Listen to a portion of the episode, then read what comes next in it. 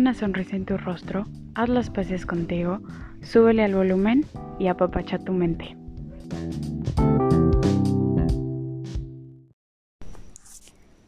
Hola, bienvenidos y bienvenidas a otro episodio de Apapacha tu mente. Bueno, como ven en el episodio de hoy vamos a estar hablando de un tema que siempre me dicen que tengo que hablar tanto en mi Instagram como en mi Facebook y por supuesto en terapia. Bueno, para empezar, quiero decir que los celos pues son una, una emoción completamente innata que poseemos prácticamente desde que nacemos, ¿no? Pero pues esta es un poco imprescindible, o sea, es como una chispa del entorno para que estos lleguen y se manifiesten. O sea, tiene que pasar algo para que se manifiesten en nuestra vida, ¿no? Ahora, ¿qué son los celos? Dejando un, al lado por unos minutitos o por unos segunditos esta parte de la psicología, eh, bueno, los celos, como mucha gente me ha compartido que son los celos para ellos, es tener esta desconfianza hacia uno mismo, es tener esta desconfianza hacia su pareja o hacia la amistad con alguien, etc. Es este miedo como a perder a alguien con quien tienes una gran conexión.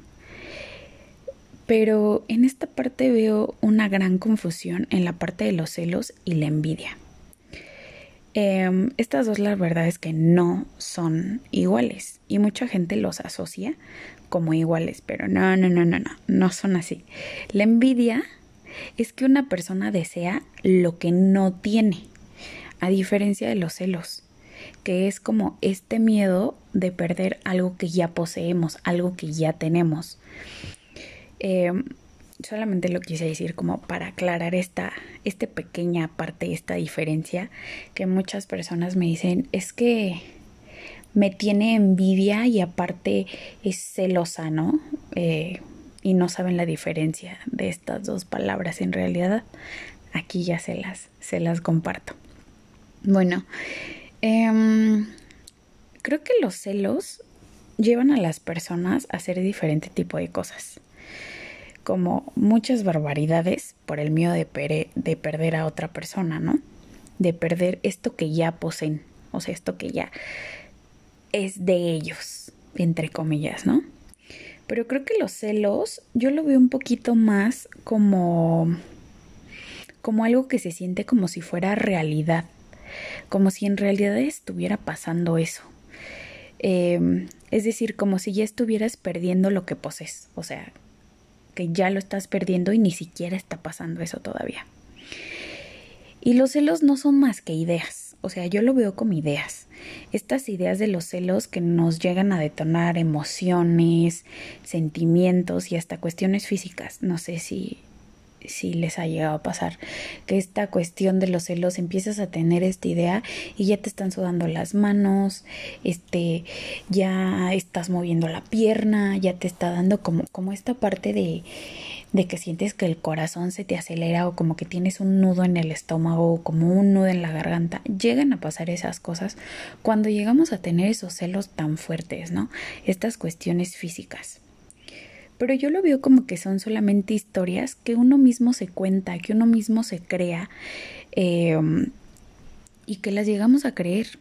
Y a veces los celos son realmente irracionales, porque no sé si les ha pasado que, pues no sé, le estás contando a una amiga o a un amigo lo que estás pensando sobre tu pareja o sobre tu otro amigo y estás en esa parte de los celos y llegas a decir cosas súper raras y súper tontas y súper bien disparatadas. A esto me refiero con irracionales, que no tienen este sentido. Y bueno, creo que quiero puntualizar que estos celos, como ya les dije, no son más que ideas de nosotros que nos creamos en nuestra pequeña mentecilla. Y bueno, yo entiendo que uno no decide las ideas que le llegan, ¿no? A su mente. O sea, no es como que este, decidamos qué es lo que vamos a pensar de un momento a otro. Creo que esto es algo normal, pero creo que sí vamos a escoger con las ideas que nos quedamos y vamos a tener esa opción como de desecharlas o quedarnos con ellas. Y que nos quede como esta idea dañina para nosotros o no. ahí sí tenemos nosotros la decisión. Mm, en esta parte de, de los celos existen como dos factores totalmente reales que son la inseguridad y la posesión. Por ejemplo, este, no sé, una persona que ya tiene la certeza y la seguridad de que su pareja le pertenece, o sea, que ya es dueña de esa persona, y la probabilidad de perderla, ese apreciado dominio que ya es suyo, le provoca tal seguridad y aparte le genera tanta angustia que aparecen estos problemas tanto de ansiedad como de autoestima y ahí es cuando aparecen estos celos. Aparte, eh, estas personas son incapaces de deshacerse de esas ideas y esos pensamientos pues que están este, vinculados con la infidelidad de su pareja, por ejemplo. Eh, y solamente es como les digo, esta idea que no los que no que no dejan ir para nada, porque en realidad no tienen ninguna evidencia o ninguna prueba objetiva y real de alguna traición o alguna infidelidad si se trata de pareja. Ahora, ¿cuáles son las características de personalidad de una persona celosa? Creo que por, por dar algunos rasgos de personalidad que una persona celosa llega a presentar, bueno, es la inseguridad y la dependencia emocional, por supuesto la desconfianza hacia los demás. O sea que de plano ya no confías en nadie y ya dices, creo que sí nos ha llegado a pasar que tenemos alguna algo que nos llegue a pasar anteriormente y decimos, sabes que yo, yo ya no confío en esa persona, ya soy súper desconfiada, me van a hacer lo mismo, este, ya no me voy a juntar con tales personas, etc, etc. La baja autoestima también y los sentimientos de inseguridad creo que llevan a creer a la gente eh, fácilmente que los demás valen muchísimo más que ellos mismos. Este es otro rasgo de una persona que es así. La introversión y la carencia de habilidades sociales. Hay muchas personas y me ha tocado atender gente, o sea, tengo pacientes que son que casi no tienen habilidades sociales y son súper introvertidos. Y ahí es cuando llegan a desconfiar de ellos mismos, de lo que valen. Esta es una característica muy frecuente en las, en las personas que son celosas, ¿no? Y si ya nos vamos un poquito dentro más de la psicología, pues creo que esta nos dice que, que existen como tres factores principales por los cuales una persona llega a ser celosa. El número uno son las experiencias infantiles. Este tipo de reacciones celosas que llega a tener una persona, ¿no? Porque ya llegó a tener una experiencia adquirida dentro de la familia o de su entorno fundamental, ¿no? O social. Eh, como por ejemplo, si una familia eh, si en una familia había escena de celos entre mamá y papá, o entre más bien papá hacia mamá, esto es muchísimo más probable que, que esta persona que creció con eso, pues llegue a ser más propensa a ser celosa que la persona que cuyos padres se sentían como muy seguros entre ellos. O sea, va a ser como que un poco más difícil que una persona llegue a ser celosa cuando no vio eso, cuando no vivió todas, todas esas experiencias. El número dos, el tipo de relación. O sea, la que se genera entre una persona celosa y obviamente su pareja actual o su amistad. Y bueno, por supuesto, la continuación o no de los patrones destructivos que lleguen a provocar y mantener estos celos en pareja como esta parte de las redes sociales, del stalkeo y demás, de que a ver quién le dio like y a ver quién no le dio like. Ahí seguimos patrones y no mejoramos en esta parte. El número tres, creo que es el, el contexto sociocultural y el entorno social. En este tema, creo que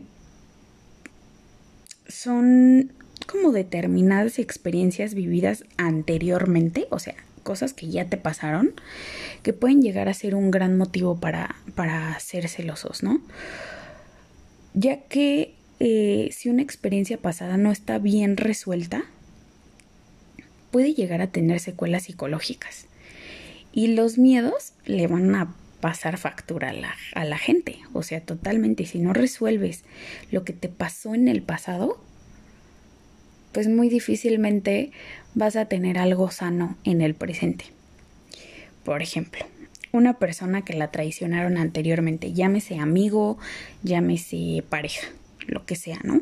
Creo que es muy probable que pueda desarrollar esta personalidad celosa si no lo resolvió cuando lo debió de haber resuelto. Mm, como ir a terapia, como este platicar con la persona de lo que pasó, de estas ideas, etcétera, ¿no? Em, creo que estos son los tres factores principales o los tres factores que yo más veo por los cuales una persona llega a ser celosa. Y ahora, ¿cómo podemos expresar los celos? Hay dos maneras de expresar los celos, de una manera adecuada y de una manera inadecuada. Creo que la manera adecuada siempre es comunicándote, diciéndole a la persona con la que estás cómo te sientes. Hablar siempre desde nuestro, desde nuestro sentir es algo muy bueno. Yo siempre que hablo con alguien le digo, oye, yo me siento así. Oye, yo siento que esto está pasando porque estás hablando desde tu adentro, desde la persona de adentro. Entonces, desde nuestro sentir es muy importante. Bueno, ¿qué fue lo que pensamos, no? ¿Y por qué lo estuvimos pensando? O sea, ¿qué fue lo que nos hizo tener esta idea? Como les dije, la comunicación es algo muy importante porque expresas algo que no te pareció, algo que te disgustó. Y creo que también es muy importante preguntándole a la persona qué es lo que sucede. Viste esto, pero lo vi, pero tú explícame qué sucede, por qué, por qué vi esto, no me encaja, no, no, no siento que esté bien. Y siempre hay que dejar hablar a la otra persona para entender también su punto de vista. Porque si no dejamos hablar a la otra persona, entonces ahí ya no es una comunicación. Solamente nosotros estamos hablando de nuestro sentir y solamente nosotros comunicamos. Entonces creo que esta es una manera adecuada de hacerlo. Em, y como les dije, hay una manera inadecuada de hacerlo, que no lo debemos de hacer. Eh, una de ellas es abiertamente. Abiertamente me refiero a las amenazas, a los insultos, a los gritos, incluso a las agresiones físicas, ¿no? De que te sientes muy celoso o celosa y ¡pum! le avientas la chancla o le avientas algo y le dices y le mientas a su madre y demás, ¿no? Creo que esta es una manera súper inadecuada de expresar nuestros celos. Y bueno, la manera como encubierta esta es cuando no se expresan, o sea, cuando no hablas, cuando no dices que estás celoso o celosa, pero buscas como una manera de venganza, de vengarte de esa persona o de lastimar a la pareja con la que estás. Por ejemplo, haciéndole quedar mal ante otras personas, haciendo sin querer, entre comillas, cosas que le molestan a esta persona. Esta es una manera como de venganza y como que estás expresando y no expresando al mismo tiempo tus celos. Esto sí es súper erróneo, pero creo que todos hemos sentido celos en nuestra vida alguna vez y es normal.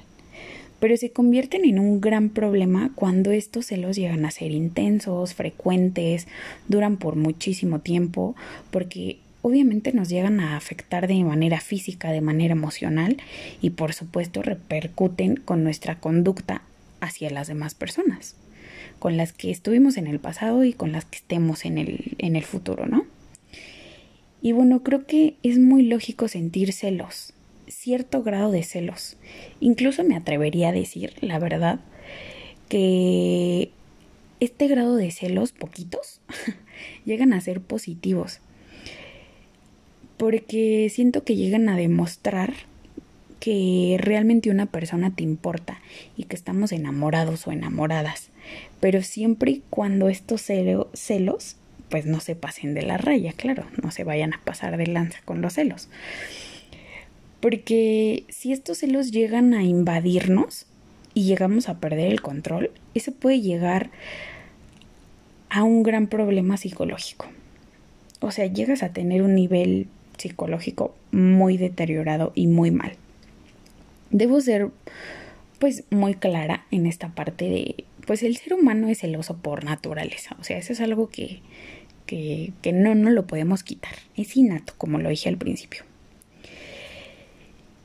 Pero sí es cierto que existen unas personas más celosas que otras. O sea, eso es... Sí, sí, sí, por supuesto que sí. Pero, por ejemplo, si eres débil emocionalmente y llegan a aparecer estos celos, pues es muy posible que acaben siendo como presas, digamos, de estos pensamientos irracionales, de estas ideas irracionales, y bueno, nos impiden controlar nuestra ansiedad y el malestar que estas ideas irracionales nos producen. O sea, sí nos llegan a, generar un malestar muy cañón. Entonces, eh, hay que ver esta parte y hay que tratarnos esta parte para no ser no ser tan celosos. Y tener un grado pues normal porque a veces los celos llegan a ser bonitos. No sé si les ha llegado a pasar a veces este me ha llegado a pasar que sí me celan y es así como se puso se puso celoso o celosa ay qué bonito no porque porque es un son unos celos pues agradables no naturales ya cuando llegan a ser unos celos medio locos ahí sí sí estás así como de wow espérate tantito dame las pruebas de que yo estoy haciendo algo malo ¿por qué estás desconfiando de mí? creo que a todos nos ha llegado a pasar tanto estar de la parte de que somos celosos y estar en la otra parte que nos celan. Y bueno, creo que para finalizar ya con el episodio de hoy, les daré unas herramientas que a mí me han funcionado con mis pacientes en cuanto a los celos, porque crean o no, esta parte de los celos siempre están en las terapias. Y yo que me quiero enfocar en terapia de pareja, pues obviamente más, ¿no? Es algo de lo que leo, de lo que me, me apasiona, me gusta y obviamente me gusta ayudar a la gente. Aquí les van unas, unas cuantas herramientas. Número uno, siempre busquen una explicación alternativa a esa idea o a ese pensamiento que están teniendo. Eh, esta explicación tiene que ser 100% lógica y coherente. Por ejemplo, este, le llamé a mi pareja y no me contestó. Ah, pues bueno, a lo mejor se está bañando y dejó su celular en el buró porque pues obviamente no puede meterse el celular porque a lo mejor hay mucho vapor y pues el celular, su celular tal vez está viejito y mejor lo dejo ahí, ¿no? Darnos estas explicaciones, pero de una manera lógica y coherente, o sea, que tengan sentido, es algo muy bueno para nosotros. El número dos, escribir en una hoja la idea que nos está provocando que sintamos esos celos o que sientan esos celos. Siempre escríbanlo. El número tres, cuando hablen con esa persona, repítanse a sí mismos las ideas o los pensamientos alternativos que hayan encontrado a lo que pasó anteriormente. Número 4 tengan ese papel como a la mano, o sea, guárdenlo en su bolsa o pónganselo en, en la bolsa del pantalón, no sé. Para que la siguiente vez que se encuentren como en la misma situación disparadora de celos, lean ese papelito y pongan otra vez qué es lo que les está pasando. Y número cuatro, repítanse siempre las ideas alternativas cada vez que se encuentren en una situación similar. Esto hará que vaya desapareciendo la sensación como que de desconfianza. Si se lo van repitiendo y se lo van repitiendo, porque ya encontraron una manera, este, una explicación lógica ante esta idea o ante este pensamiento, pues ya esta sensación de desconfianza va a ir bajando un poquito más. Bueno, ¿y ustedes creen que son celosos? Díganme, por favor. Escríbanme en mi Instagram, que ya saben que me pueden encontrar como psico.gr. Ahí escríbanme si, si ustedes creen que son celosos o celosas o no. Y si la respuesta es sí, y, y, no te sientes a gusto con esta parte o no sabes cómo manejarlo, intenten buscar ayuda profesional. El sufrimiento es bastante, tanto para ustedes como para lo que llegan a ejercer hacia los demás. Y esto, claro que es posible cambiarlo. Acuérdense que ustedes eligen. Eligen el sufrir o eligen el manejarlo de una manera adecuada y tener mejores relaciones afectivas con la gente. Esto fue Apapacha y nos escuchamos en el próximo episodio. Bye.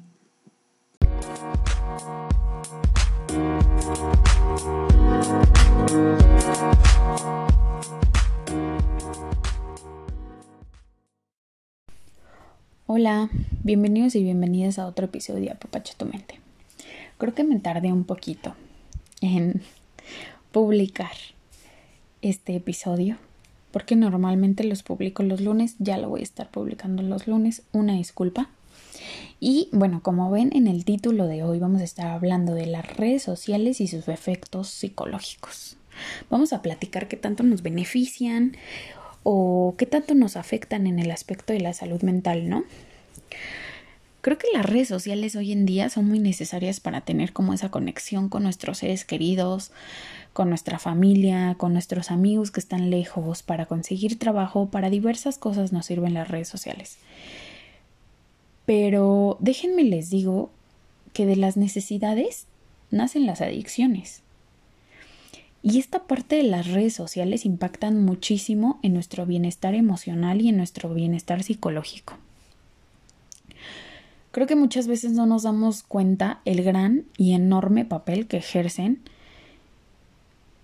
las redes sociales en nosotros y que llegan a generar una gran variedad de emociones que llegamos a tener como por ejemplo la tristeza, la alegría, la ansiedad, etcétera, miles de emociones. Esta nueva necesidad creo que se ha convertido como en un hábito, o sea, es algo que, que ya como que nos levantamos y decimos, tengo que publicar este meme, ¿no? O tengo que publicar este una foto mía recién levantada o levantado, o tengo que publicar X o Y cosa, ¿no? Esto que les digo es como, por ejemplo, nadie nos pide que publiquemos algo en nuestras redes sociales. O sea, no tenemos como, como que alguien nos diga, oye, tú, Pam, tienes que publicar todos los días en tus redes sociales esto y esto y esto. No, o sea, nadie nos lo dice. Sin embargo, lo hacemos porque esto se ha convertido como en una especie de deber social, por así decirlo. Es como decir, es que pues no he publicado en cinco días. ¿Y cómo no he publicado en cinco días, no? O sea, ¿cómo se van a enterar de lo que estoy haciendo o no estoy haciendo? Entonces ya lo vemos como un deber social, como un, como un trabajo, como un tengo que hacerlo porque las demás personas tienen que ver qué es lo que estoy comiendo, qué es lo que estoy haciendo, en dónde estoy, con quién estoy, etcétera. Y viendo esta parte un poquito más ya psicológica y científica, les voy a decir algo. Las redes sociales a nivel cerebral, por ejemplo, es como cada vez que recibimos un like o un me encanta, es un refuerzo positivo y nuestro cerebro comienza a liberar dopamina y un neurotransmisor que nos va a generar como que esta sensación de placer, lo que es más conocido como un mecanismo de recompensa de dopamina. O sea, que si un día publico una foto mía super wow, me arreglé, pelazo, ojazos, etcétera, etcétera, y tengo 45 likes, al siguiente día o la siguiente semana digo, o sea, esto fue súper placentero y no quiero tener 45 likes, quiero tener 100 likes. Entonces ya lo vamos como que subiendo un poquito más. ¿Por qué? Porque nos generó placer, nos generó placer como nos están dando un like o cómo nos están comentando, etcétera. Em, creo que todos sabemos que el ser humano es un ser súper sociable. O sea, la verdad es que estamos programados como para vivir en un grupo y, por ejemplo, en las situaciones en las que nosotros nos sentimos excluidos, podemos, por supuesto, generar cierta ansiedad o como un malestar, o al revés, cuando estamos en un grupo donde estamos muy a gusto, pues ahí tenemos una parte como de placer, ¿no? De hecho, fun fact, a causa de, las redes sociales, existe un efecto que se llama síndrome del FOMO, Fear of Missing Out, o en español, miedo a perderse algo. Es este miedo que se siente o que se tiene por perderse algo en las redes sociales. Es como decir, híjole, estoy, voy a ir a una, no sé, te invitan a una cabañita, ¿no? Oye, pero tienen wifi. Oye, pero ¿qué tan lejos está?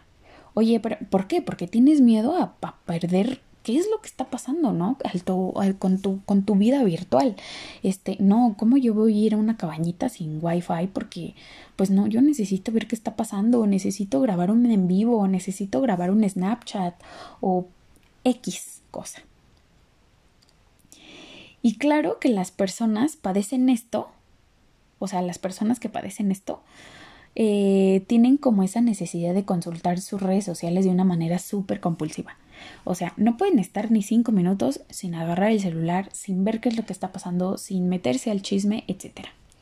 Por este mismo miedo que les digo, que es de perderse de algún chisme, porque la verdad son puros chismes, o alguna noticia, o algo relevante de sus amigos, o de su familia, o del novio, o hasta ver qué está haciendo el novio. Entonces, pues por eso empiezan con esta parte de miedo a perderse algo y se vuelve algo muy compulsivo. Es ese miedo de no enterarse qué sucede en tu círculo de amigos virtuales. A lo mejor no conoces como que a la mayoría de tus amigos físicamente en tu Facebook. Eso a mí me ha pasado. O sea, creo que tengo como mil amigos o como 600 amigos a los que conozco en persona a 100 y de esos 100 creo que nada más les hablo a 50. Entonces, pues nos llega a pasar esta parte.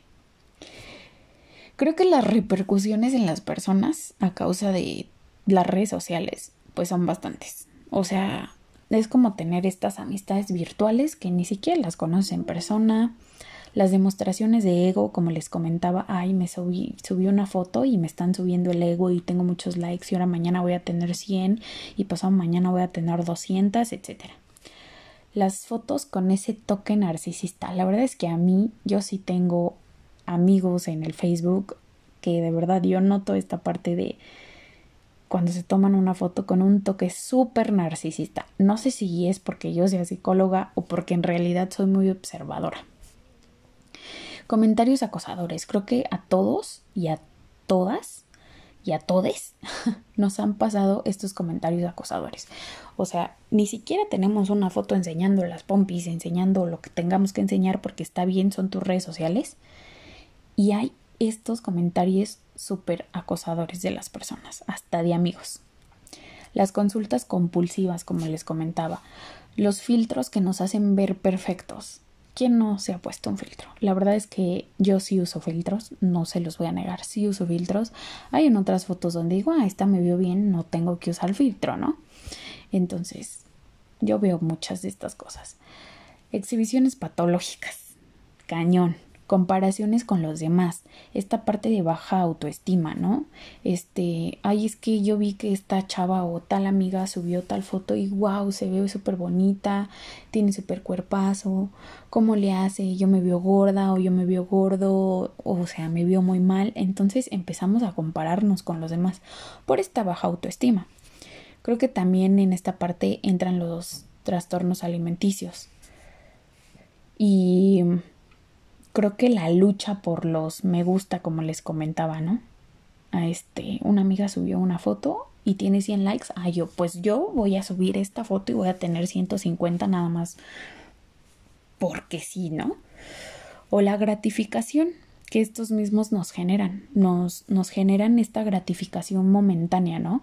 A lo mejor tenemos un, un pico de autoestima porque nos llegaron 100 likes, güey, son 100 likes nos pusieron 100 likes y ahí es donde sube nuestra autoestima, pero por momentáneamente, o sea, es una gratificación de algunos momentos, no es algo que, que ya con tantos likes ya vas a tener una super autoestima, un super amor propio. No, no, no, no, no. No. Por ejemplo, este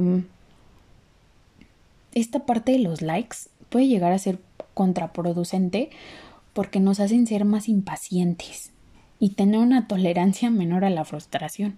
Nos volvemos muchísimo más desesperados por obtener esos likes. Les digo, si tengo tantos likes en esta foto, híjole, en la siguiente quiero tener muchísimos más porque, a ver, voy a estar revisando mis redes sociales y te metes a tu foto cada rato y quieres ver quién te comentó, quién te puso me encanta, quién te puso me asombra, quién te puso me importa X. Y nos volvemos menos tolerables a la frustración y no nada más en las redes sociales, sino en muchos aspectos de nuestra vida. Ahora, los trastornos psicológicos en las redes sociales. Sí hay, sí hay, sí hay, sí hay. Gracias a las redes sociales creo que eh, la mayoría de los psicólogos hemos podido identificar algunos trastornos psicológicos que tiene la gente. Ya las redes sociales, pues ya está súper comprobado que pueden ayudar a desarrollar más rápidamente un trastorno psicológico o exacerbar uno que ya existe en, en la persona. Aquí entra mucho la parte de la personalidad de cada persona. Que si tiene una baja autoestima, que si tiene este una afectividad negativa, que si tiene déficit en, la, en las habilidades sociales, este locus de control extremo o problemas de comunicación o que soy o que son muy muy muy muy seguramente va esta parte como esta persona va a tener como mayor predisposición a sufrir un trastorno depresivo. Las personas que que tienen esta, esta parte que les acabo de comentar, pueden llegar a desarrollar un trastorno depresivo. O sea, esto es real y gracias a las redes sociales nos, los psicólogos nos hemos dado cuenta de que las personas pueden llegar a desarrollar uno a causa de las redes sociales. Y creo que también una persona puede llegar a tener satisfacciones reales y como que las quiere llegar a tratar o evitar de una manera diferente en el mundo virtual, ¿saben? O sea que si algo te, te, está pasando en tu vida real y a lo mejor te gusta mucho o a lo mejor no te gusta mucho, este, pues tratas de aparentar otra cosa. O sea, como que vives una vida diferente en tus redes sociales. Em, sí me ha tocado ver esta parte de con una con una persona que atendí, sí me tocó ver que me decía, no, o sea, es que yo en mis redes sociales, eh, a mí me encanta subir un buen de cosas que, que me gustan. Y yo así de, ah, pues que te gusta, ah, no, pues esto y esto y esto. Mm, ¿Y las haces? No, no las hago, pero me gustan y las subo en mis redes sociales para que la gente vea que soy interesante. O sea, es para que la gente vea que esa persona es interesante. Ahí ya nos está hablando de una autoestima baja, de una habilidad social muy baja, que por este medio de las redes sociales quiere subirla momentáneamente. Es como un paliativo momentáneo, no, no te va a durar mucho tiempo o no le va a durar mucho tiempo a esta persona. Creo que debemos aprovechar los aspectos positivos de las redes sociales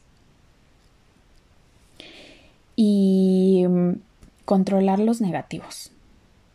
Y la clave principal es saber y aprender a gestionar los tiempos que pasamos en nuestras redes sociales, pues de una manera correcta y no hacer de ellas nuestro único mundo, ¿no? O sea, como decir, o sea, yo no estoy en la parte presencial con la gente, pero sí estoy en mi mundo virtual. Y mm, asistir con un psicólogo que nos ayude a tratar esta parte interna que tal vez tengamos, como ya les comenté, bajo autoestima, este, esta déficit de habilidades sociales. Bueno, pues nos va a ayudar muchísimo para poder tener un mejor control de nuestras redes sociales y de nuestra vida virtual. No estoy diciendo que van a ir al psicólogo y que el psicólogo híjole, les va a decir, no, ya no tengas ninguna red social. No, esto es imposible. Somos seres sociales, como les comentaba. Y vamos a tener que tener redes sociales porque nos gustan las redes sociales, porque a lo mejor a muchos nos gusta esa tensión de las redes sociales y no está mal. O sea, no está mal subir una foto y sentirte bien porque te ves bien, te ves guapo, te ves guapa, está perfecto.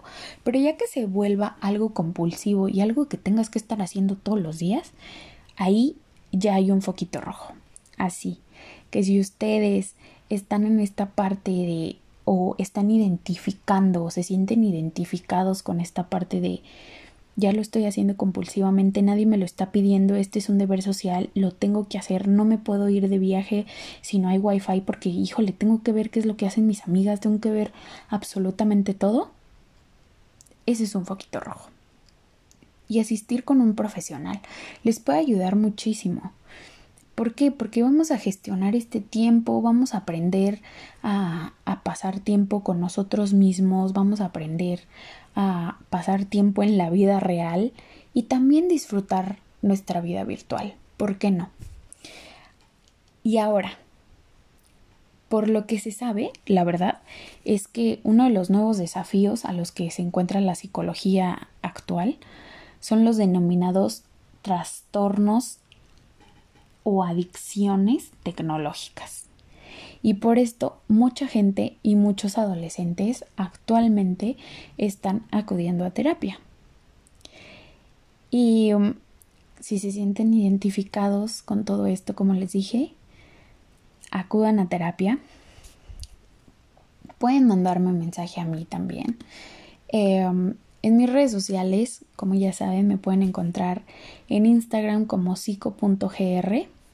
Ahí yo les puedo eh, decir un poquito más a fondo cómo es que se trabajan estas partes, si necesita algún familiar o algún amigo apoyo psicológico, ahí me pueden encontrar y pueden encontrar muchísima información que yo estoy segura que les va a interesar porque normalmente subo muchas cosas interesantes sobre la psicología, sobre qué es lo que debemos de hacer, salud mental, etcétera. Entonces, espero que les haya gustado el episodio de hoy. Esto fue Apapache tu mente y nos escuchamos en el próximo episodio.